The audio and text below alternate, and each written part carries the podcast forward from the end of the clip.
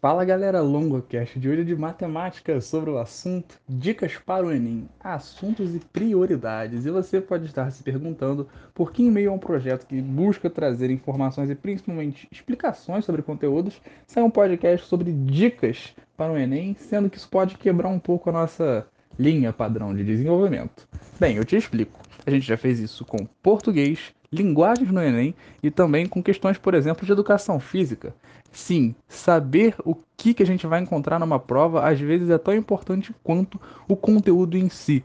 Porque na realidade, se a gente estuda tudo e não tem um foco, a gente não consegue estabelecer o que, que é prioridade dentro daquele estudo, muito vai ser perdido. Às vezes não vai valer de quase nada estudar. Apesar de eu ser da linha de que todo conhecimento é válido e quanto mais conhecimento, melhor, se você está nesse período final, nessa reta assim, boca do vestibular, vale a pena priorizar alguns assuntos mais importantes e ainda ter uma noção de o que você pode encontrar numa prova. Então, esse é o propósito desse podcast, não apresentar em si a prova de matemática do Enem, até porque está sujeita a alterações, não sei quando você está ouvindo esse podcast, mas é muito interessante que você tenha esses macetes, saiba essas artimanhas para poder sair bem no vestibular. Então, vamos começar com conteúdos, ou melhor, antes dos conteúdos, um mito.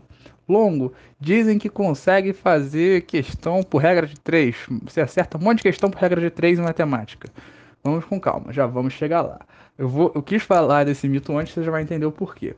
Porque os assuntos mais recorrentes, segundo o próprio Guia do Estudante e outras entidades confiáveis, sites e cursinhos, fizeram levantamentos que indicaram um grau de similaridade alto em relação a essa lista que eu vou dar uma passada aqui agora, né? Segundo essas fontes, os temas mais recorrentes em matemática do Enem são funções de primeiro e segundo grau, progressões aritmética e geométrica, estatística, grandezas proporcionais, porcentagem, equações, aí vem os conteúdos que também estão presentes frequentemente, de onde trigonometria, análise combinatória, probabilidade, geometria e por aí vai.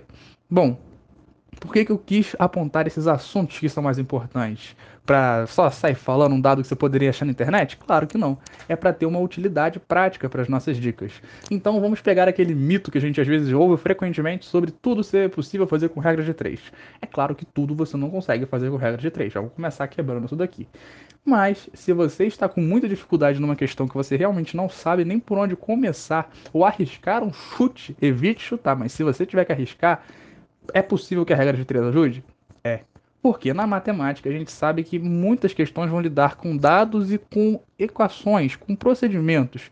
A gente vai usar frequentemente os operadores que a gente está acostumado, que vão desde a soma, da adição, né, da subtração, da multiplicação, divisão, até o logaritmo a gente vai usar muitas vezes esses operadores para poder relacionar dados e chegar a um resultado que seja satisfatório em relação à pergunta do enunciado. O que, que eu quero dizer com isso? Dependendo dos dados que são apresentados, há sim uma possibilidade de que eles sejam proporcionais. Mas quando a gente pensa nessa proporcionalidade entre eles, que tem que tomar um cuidado. Porque às vezes uma questão pode te induzir a um erro quando bota um dado que pode aparentemente ser facilmente resolvido por uma regra de 3, mas quando você vai ver está em metros e centímetros. Uma equação, uma das alternativas é 5, a outra é 50, a outra é 500, outras é 5 mil e a outra é 50 mil. Você, inocentemente, marca 5 quando na verdade era para ser 500, por exemplo. Então tem que tomar muito cuidado nesse tipo de pegadinha que o Enem adora colocar nas questões de matemática. Unidades de medida são fundamentais e frequentemente ajudam a gente até a deduzir fórmulas. Como assim deduzir fórmulas, Longo? Sim, deduzir fórmulas, porque quando você tem uma unidade de medida, a unidade de medida vai indicar para você o que? Quais são as medidas que estão relacionadas ali. Quando a sua velocidade é metros por segundo, então você sabe que você tem metros sobre segundos, por exemplo. Então, metros e segundo é unidade de distância e unidade de tempo. Velocidade é distância sobre o tempo. Olha como é que a unidade de medida pode ser a chave para você rememorar alguma fórmula na hora ali do nervosismo. Então, é um ponto interessante de se pensar. Mas A prova do Enem já de muitos anos tem sido assim. Trabalha com 90 questões né, por dia, sendo 45 delas de cada uma das áreas. E a matemática merece um destaque, e não digo isso só por ser amante das exatas, mas também porque 45 questões são de matemática. É isso aí, galera. 45 questões. Acredito que você já saiba. Se não tem essa informação, é bom que você tenha para já ir se preparando quando a gente se depara com 45 questões de uma mesma disciplina, é de se pensar que essa disciplina é bastante valorizada e ela deve ser mesma. Por quê? Mesmo, perdão. Porque o INEP, que é a banca organizadora da prova, geralmente, assim, vai colocar questões, eu acho bem interessante, né? Assim, a INEP não é a banca organizadora, perdão. Esse ano, por exemplo, vai ser a FGV que vai estar responsável. Mas são detalhes técnicos que não vão fazer a diferença pra gente agora. O que eu quero chegar com todo esse papo? Justamente na seguinte questão: a média nacional de acertos não costuma ultrapassar a casa dos 20 acertos. Pois é. Então você percebe que acertar menos da metade da prova já pode ser o suficiente para você ter uma nota satisfatória, que te coloque dentro do curso que você pretende alcançar. É claro que se você busca um curso de notas bem superiores, é bom que você consiga dar uma estudada nesses assuntos que eu falei, sem sombra de dúvida, mas ao mesmo tempo que também consiga fazer e trabalhar muitas questões, porque quanto mais questões você faz, em matemática principalmente, mais você vai pegando a prática da coisa. Então, essa é uma dica super importante e dentro desses conteúdos que eu fui falando, agora vem uma coisa muito importante, porque a gente sabe que por mais que a regra de três, como eu falei, até possa ser utilizada em bastante questões, você vai ter que saber matemática. Não dá para chegar na prova do Enem de matemática achando que só cruzar dados e multiplicar números que você acha que fazem sentido vai ser o suficiente, porque não é. Mas às vezes, e você pode achar absurdo, mas vai fazer sentido, é mais importante saber português do que matemática numa prova como a do Enem. Por quê? Porque o Enem ama textos gigantescos. Eu acho que isso deve ser para compensar alguma coisa da galera que faz as questões. Mas quanto maior o texto, maior é a tara dessa galera que faz. Eu tô brincando, tá, gente? Pelo amor de Deus, eu não quero ser penalizado depois. Tô de sacanagem. Brincadeirinha sadia, tá ok? Mas olha, gente, eu tô falando agora, falando uma parada mais séria, tirando o clima cômico as questões são muito extensas. Frequentemente os textos são enormes. Então a chance de você se perder naqueles dados é alta. Portanto, busque sempre ir anotando ali no cantinho, dando aquela sublinhada, aquela circulada marota, aquele. Sabe? Aquela destacada maneira que você dá num dado de uma questão, num comando da questão. Ele repartiu as balas. Ele deu 12 balas pro fulano e guardou 5 num bolso. Sabe que a cada 8 dias uma bala vence de validade, porque elas foram de lotes diferentes. Quantas balas venceram depois de tanto tempo no bolso do fulano? Pô, você pode pegar uma questão que pode não fazer o menor sentido quando você lê assim numa primeira análise, igual eu falei aqui, muito rápido, mas se você anotou os dados, 12 balas, vence uma a cada 8 dias e tal, você pode fazer um cálculo às vezes que é muito simples.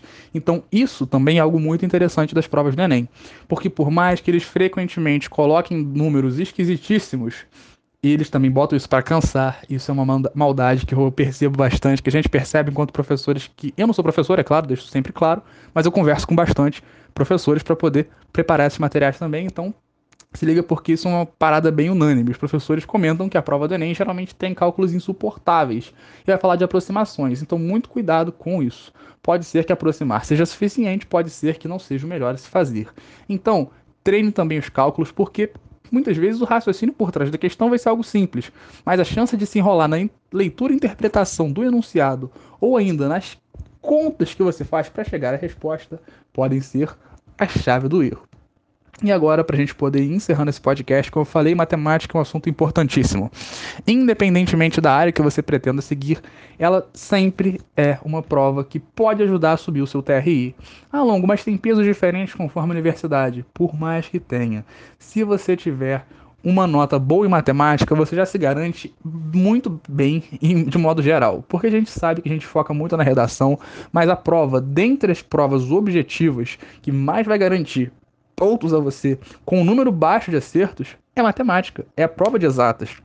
Essas 45 questões podem ser a chave para você jogar o seu TRI lá para o alto, porque vai trabalhar com coerência. E como eu falei, geralmente a média nacional de acertos é baixíssima. Logo, para você estabelecer uma coerência, não é uma coisa daquelas mais difíceis, porque você trabalhando esses conteúdos mais básicos, como funções, progressões, que às vezes são conteúdos super tranquilos, de você pegando às vezes três fórmulas, você mata as questões. Estatística, a gente vai trabalhar com média, a soma dos termos dividido pela quantidade, moda, que é o termo que mais se repete, e mediana, que é o termo do meio, numa única proporção, numa única, perdão, num único espaço de elementos.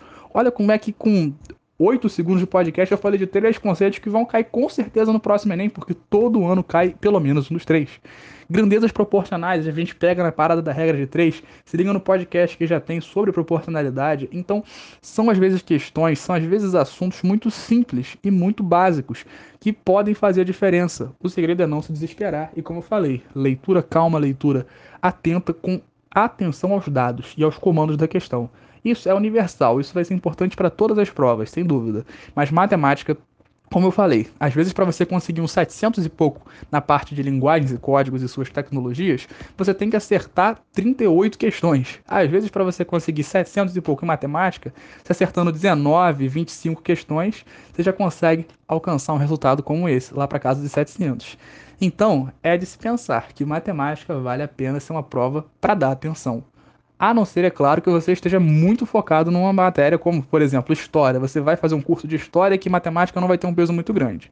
Mas ainda assim, pense um pouco no seguinte: se você quer fazer um curso, uma graduação em história, e na vestibular e na faculdade que você for fazer, o peso de matemática é 1 e de é, ciências humanas é 4, matemática ainda tem um certo peso. Então, às vezes, o diferencial entre você e os seus concorrentes que também querem história vai ser a área que vai ser provavelmente ponto fraco, porque se a pessoa gosta muito de história, a tendência é que ela se dedique mais a isso e não tanto à matemática. Então, focar também nessas outras disciplinas pode ser o que vai te alavancar e ser o seu diferencial para um bom resultado. Não, isso não é papo de coach, a gente sabe que aqui o Longocast é anti-coach, você sabe muito bem disso, mas são dicas importantes para quem vai fazer um vestibular que a gente não podia deixar de passar. Então, se liga nessas questões, nessas sugestões e nos materiais que o Longocast vai publicando, porque ao longo do tempo, vários desses assuntos já foram abordados aqui em podcasts e vão continuar sendo. Tanto aqui pelas plataformas e podcasts, como pelo canal do YouTube, com as pílulas de conhecimento. Eu espero que você tenha gostado e tenha se ligado nessas dicas, porque é muito importante que você preste bastante atenção nesses assuntos basais. E tendo eles bem dominados, avance para águas mais profundas, o famoso logaritmo, análise combinatória, que coisa maravilhosa.